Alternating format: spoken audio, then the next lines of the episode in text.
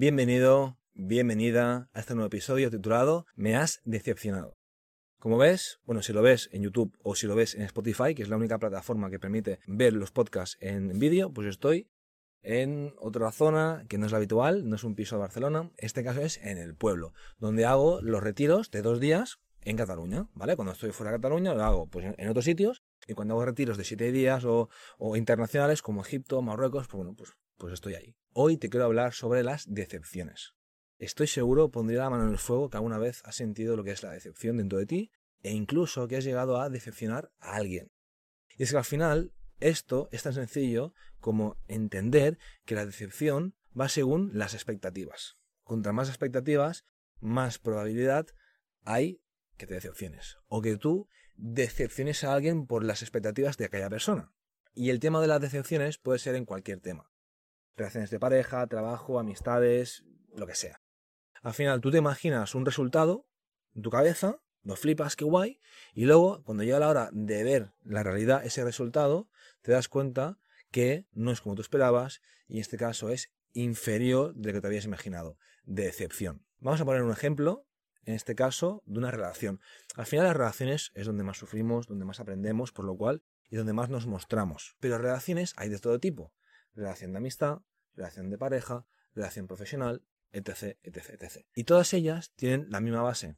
Todas ellas tienen el mismo denominador común. En este caso, que son una relación. Para empezar, hablamos de relación profesional. Tú estás en LinkedIn, en InfoJobs, buscando un curro nuevo, haces ahí un filtro, mira, quiero estos horarios, este salario, quiero que esté en este sitio, bla, bla, bla, bla. Y haces la entrevista, te pillan, y dices, de puta madre, mira, eh, mañana empieza un nuevo curro, ¿vale? Y tú te imaginas que habrán unos horarios específicos, porque es lo que había en la oferta y lo que hablasteis y tal, ¿no? De 8 a 3, de lunes a viernes, que para mí no es de puta madre, pero bueno, entiendo que para alguien sí, ¿vale? De 8 a 3, pum, fin de semana libre, vienes por la tarde libre, no sé qué, bu, Y luego, eso no es así. Es te tienes que quedar más tiempo y eso te, hace sentir mal porque no es lo que tú te habías imaginado. Hostia, iré al curro y conocer gente nueva porque estoy, soy nuevo en la ciudad y seguro que haré amigos y tal. Y luego llegas a la oficina, en este caso por ejemplo, y ves que cada uno va a su puta bola. Tú haces para quedar después de, del curro hacer una birra o lo que sea y la gente pasa de ti porque, por ejemplo, aquí en el norte, eh, aquí en Cataluña la gente normalmente es trabajo, casa, casa, trabajo.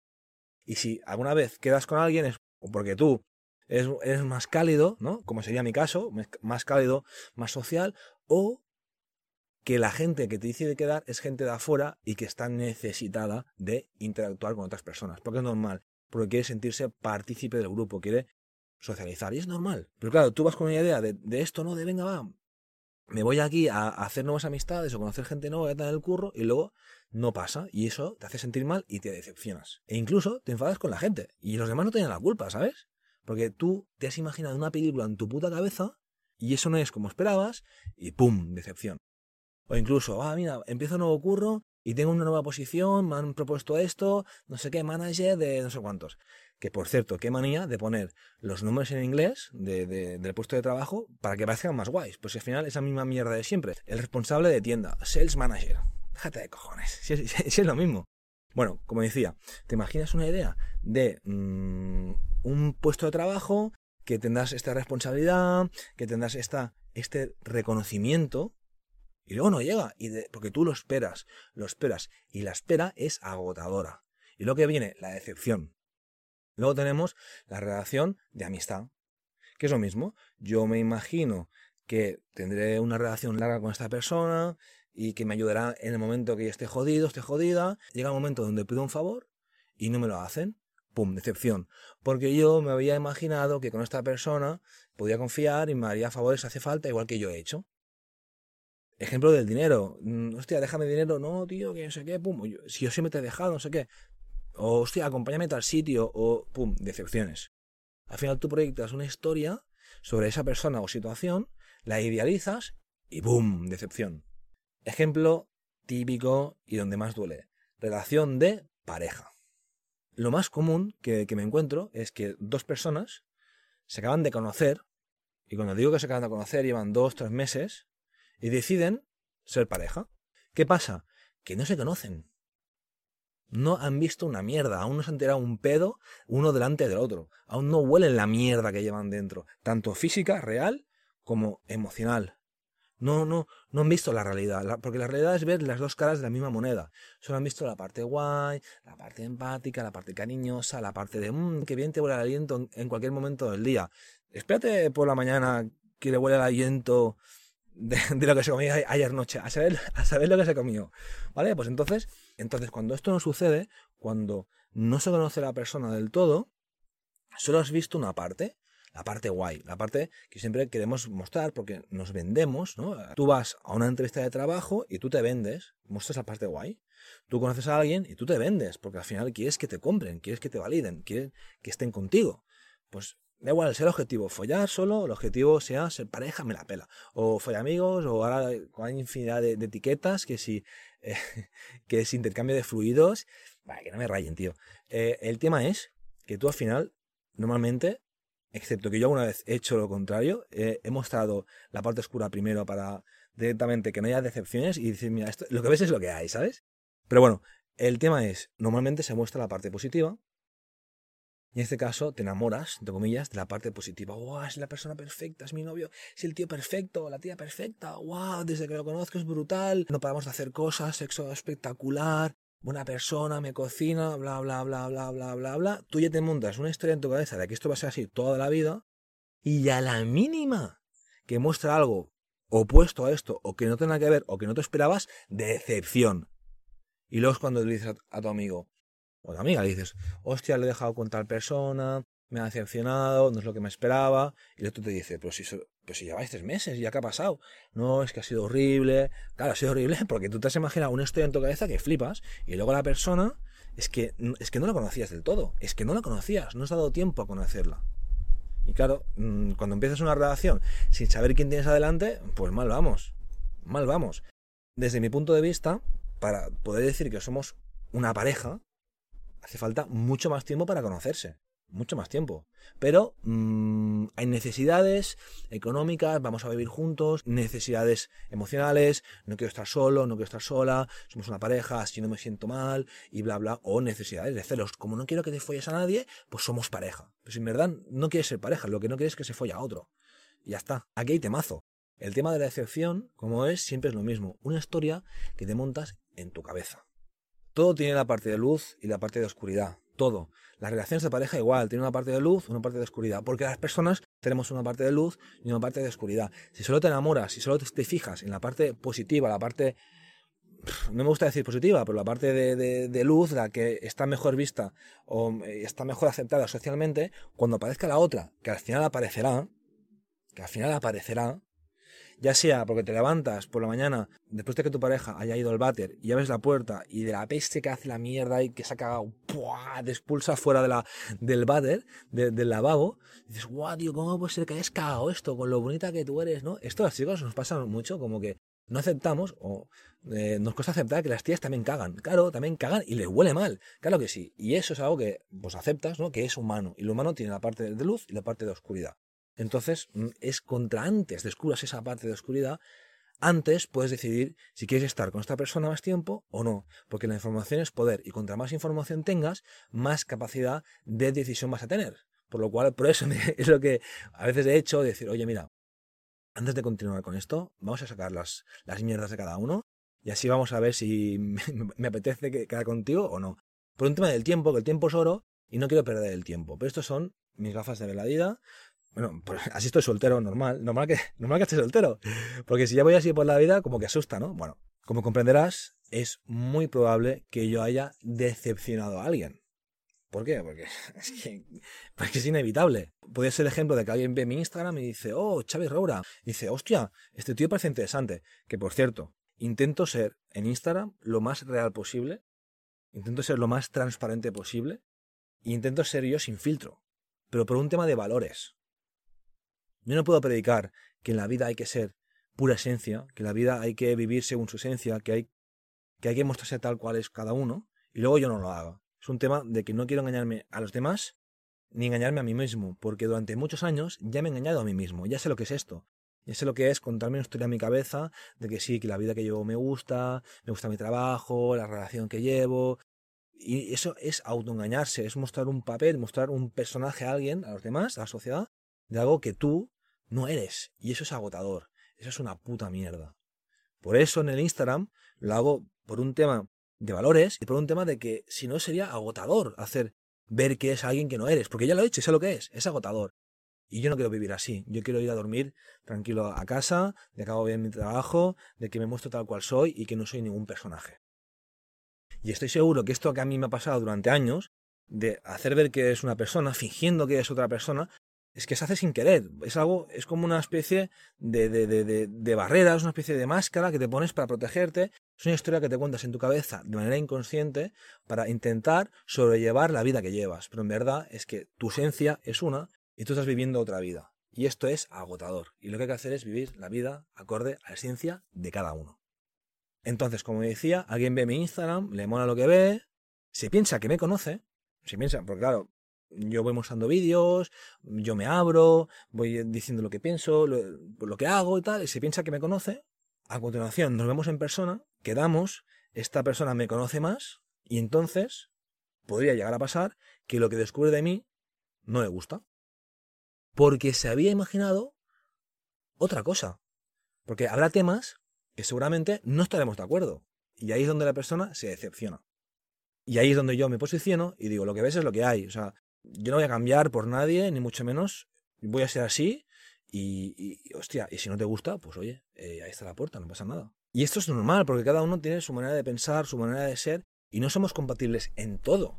Cuando ha pasado esto, obviamente, pues tú al final eh, lo puedes interpretar de muchas maneras, ¿no? Es, hostia, a la persona no le gustó, me han rechazado, he decepcionado, pero al final es su movida, no es mi historia. Yo estoy muy tranquilo con, con lo que hago, con quién soy, con lo que digo, con lo que dejo de...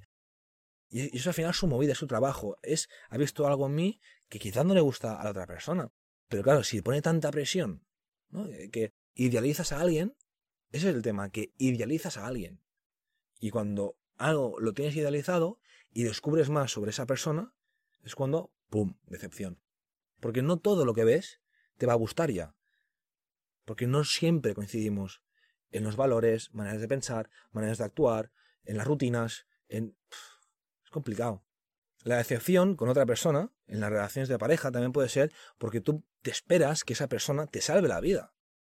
Eh, relaciones de pareja o relación de un terapeuta con un paciente, lo que sea. Hostia, te tú proyectas, ¿no? Toda tu necesidad, toda tu salvación, toda la ayuda hacia esa persona. Y si no te resuelve el problema por arte de magia, que es lo que tú te imaginas, porque normalmente las personas no son realistas y se piensan que vendrá alguien, te tocará un botón, cling, hostia, ya me ha curado, o la pastillita. No, hay que sufrir, hay que luchar, hay que tocar la llaga de cada uno. Y entonces es cuando vas a renacer como el ave fénix. Pero primero hay que ir a la puta mierda y tocar las heridas, para luego sanarlas y renacer.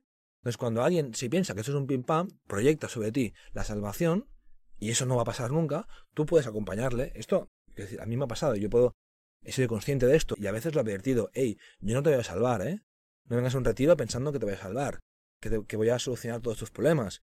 O sea, al final yo te puedo acompañar a que tú te des cuenta de cosas, a que tú hagas el primer paso, a que tú tengas confianza para pasar la, la, la zona de confort, para atravesar tus miedos. Pero yo no voy a hacer el trabajo por ti. Y eso es algo que hay que tener muy claro, porque entonces si no te decepciona esa persona. Nadie te va a salvar, nadie. Tú mismo, tú misma, tienes que salir del puto agujero negro. Ya está. Pero para eso hay profesionales que te pueden ayudar, pueden acompañar un cachito, pero esfuerzo lo vas a tener que hacer tú. Otro caso sería que conozco a una chica y le llama la atención pues mi manera de ser, ¿no? cariñosa, porque yo me considero cariñoso, le llama la atención que me guste Manuel Carrasco, wow, que le, llama la atención que conecte con las emociones, que, que me guste hablar de ellas, me guste, hostia, me gusta la cucharita, que me gusta, bueno, pues estar en, ¿no? Hablar de cosas que quizás otros tíos pues eh, no hablan, ¿no? Por eso, como digo, de, de, emociones o, de trabajo, de desarrollo personal, o de cosas más místicas, que le gusta mi manera de ver la vida, que le gusta mi manera de, ser, de expresarme, yo qué sé, que, que, que, le mola, ¿no? Que también, guau, me idealiza y, hostia, qué guay, no sé qué, vale. Y claro, se monta una película en su cabeza de que soy el hombre de su vida. Flipa la presión que eso conlleva conmigo y con la relación. Y no además eso, sino que además sé que seré el padre de sus hijos. O sea, ya flipa. sea, esto ya es brutal. Claro, ¿qué pasa? Llega un momento que, bueno, pues que yo ya muestro más partes de mí que la otra persona no conoce, como he dicho antes, no le gusta, pero una de ellas sería que muestro mi lado más animal, mi lado más yang, mi lado más masculino. Le muestro mis ganas de morder la manzana podrida. Y es cuando la tía se decepciona porque no se esperaba eso de mí.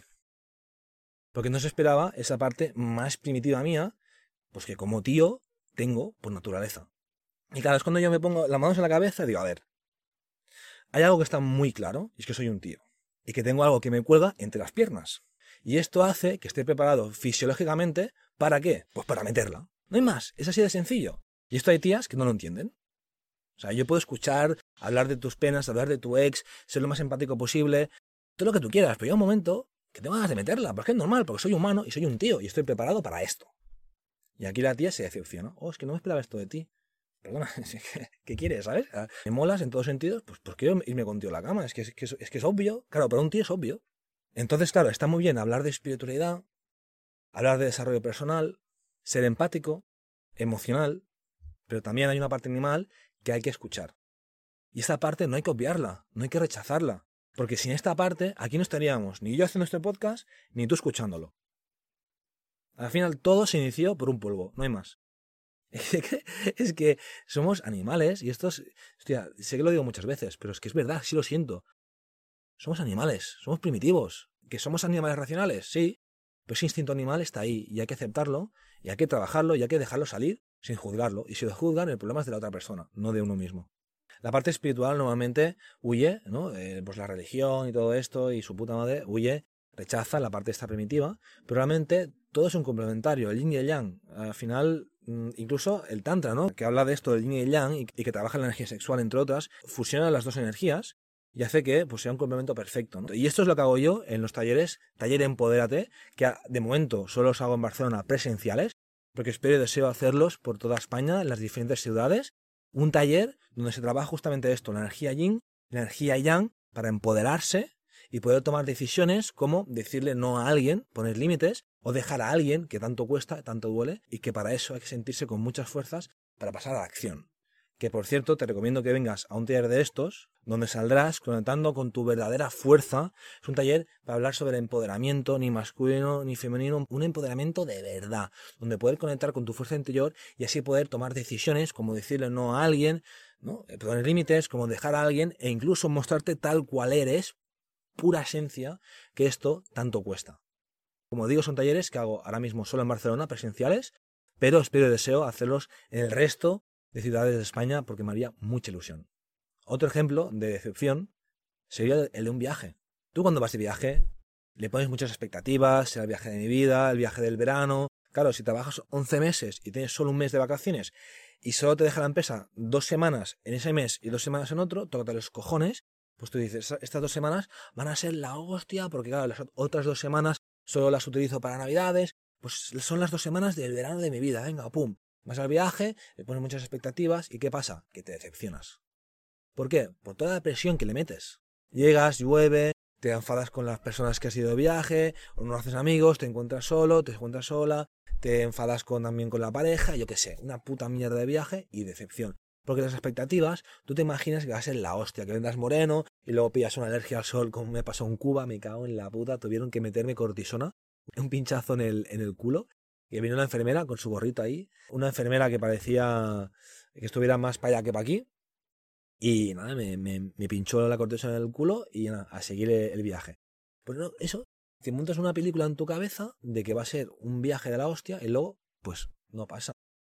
Y al revés, cuando tú no pones expectativas, cuando tú mmm, no quieres te dejas llevar, ¿no? Y confías de que saldrá bien porque hay otra persona que hace, organiza el viaje, o como yo, por ejemplo, que hago los viajes internacionales en Marruecos, retiro Empodérate, o un viaje a Egipto, donde la persona no va a tener que complicarse la vida en nada porque todo está hecho y es un viaje con esencia, hostia, y la persona, pues se deja llevar y ¿qué pasa? Que le encanta, que flipa, porque confía, en este caso, que yo voy a solucionarle eh, pues el día a día, voy a llevarle pues, sitios espectaculares y no busca nada por internet, se deja llevar, se deja fluir, ¿no? Como la palabra de los yogis y, del mundo espiritual.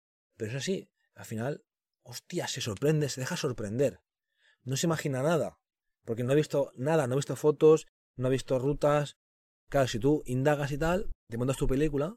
Por eso muchas veces en los retiros que, que hago, incluso de fin de semana, no quiero poner mucha información de actividades, cómo va a ser el sitio, porque si no la persona se imagina muchas cosas y luego, pues yo qué sé, dónde es como se esperaba, o hay que dejar ese espacio de, de, de, niño pequeño, dejarse sorprender. Por eso muchas veces no pongo información y luego, es que no había, eh, no sé quejar, es que no había mucha información, es que, ya lo sé, coño. ¿Qué te piensas? ¿Que, ¿Que no sé lo que hago? Claro que sí, todo tiene un porqué, todo está, está pensado. Como ves, el tema de las expectativas es algo que depende únicamente de ti. Está en tus manos decidir si quieres seguir decepcionándote o ilusionándote como esta persona que viene de retiro conmigo, viene de viaje conmigo, no se espera nada y lo que recibe todo es ilusión, es alegría, es espectacular, es un viaje de la hostia. Porque no hay expectativas, porque confía en otra persona, porque acepta a otra persona, acepta a la situación, acepta el viaje en sí. Toda decepción empieza siempre en tu cabeza. Esto que no se te olvide. Depende de ti seguir quejándote, depende de ti seguir echando la culpa a los demás, depende de ti vivir con decepción o ilusión. Espero que te haya gustado este episodio y como siempre me despido con un beso y un abrazo que son gratis.